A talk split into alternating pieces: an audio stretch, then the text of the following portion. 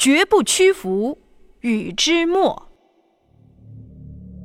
在清朝末期的时候，有一个湖南的革命志士叫禹之谟，他痛恨清朝卖国求荣，看着百姓受苦，感到十分痛心。他积极参加革命活动，反对和揭露了许多清朝官员卖国求荣的行为，因此被官府视为眼中钉，千方百计的要抓捕他。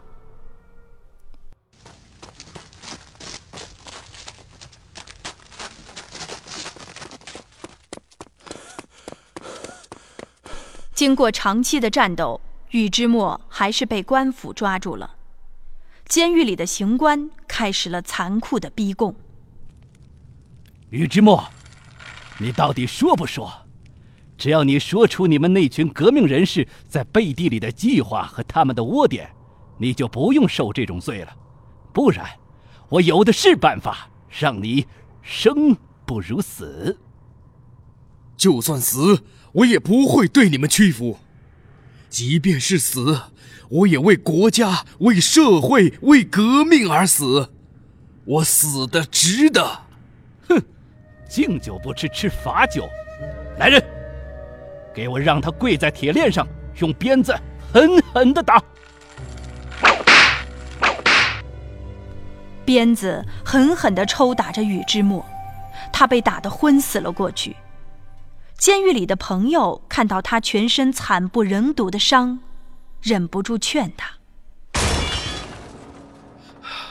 啊，禹之谟，禹之谟，你没事吧？天哪，他们对你做了什么？宇之墨，你听得到我说话吗？听得见，不过是九百多鞭而已。”你的脚趾头断了，唉，禹之墨，我随身带着一包毒药，防止被折磨的受不了的时候用来自我了断的。我把它给你，把它和在食物里一起吃下去，免得再受他们的折磨呀。不，我不能这样死，大丈夫要死得光明磊落。我就算死，也要到刑场上去死，让老百姓看我的行伤，也唤起他们奋起为革命而斗争。我情愿像牛马一样被杀，也不当奴隶而生。失去了耐心的监狱刑官怎么都逼问不出信息，决定杀了宇之墨。宇之墨，竟然你不供出他们！那就只能绞死你了，来人，把他送上绞刑台。哈哈哈哈哈哈！我要流血而死，你为何不杀我的头，不让我的血流出来，辜负了我报国的心？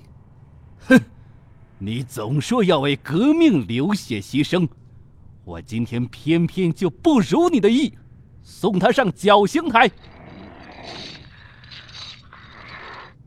哈哈哈哈哈哈！好，这样也好，我可以保住我的血不受到污染。哈哈哈哈哈哈！死鸭子嘴硬，行刑！为救中国而死，为救四万万人而死。记我智者自有人，自有人。禹之谟这样一位爱国人士，就这样被杀害了。他宁可死，也不向恶势力屈服，最终为国而死。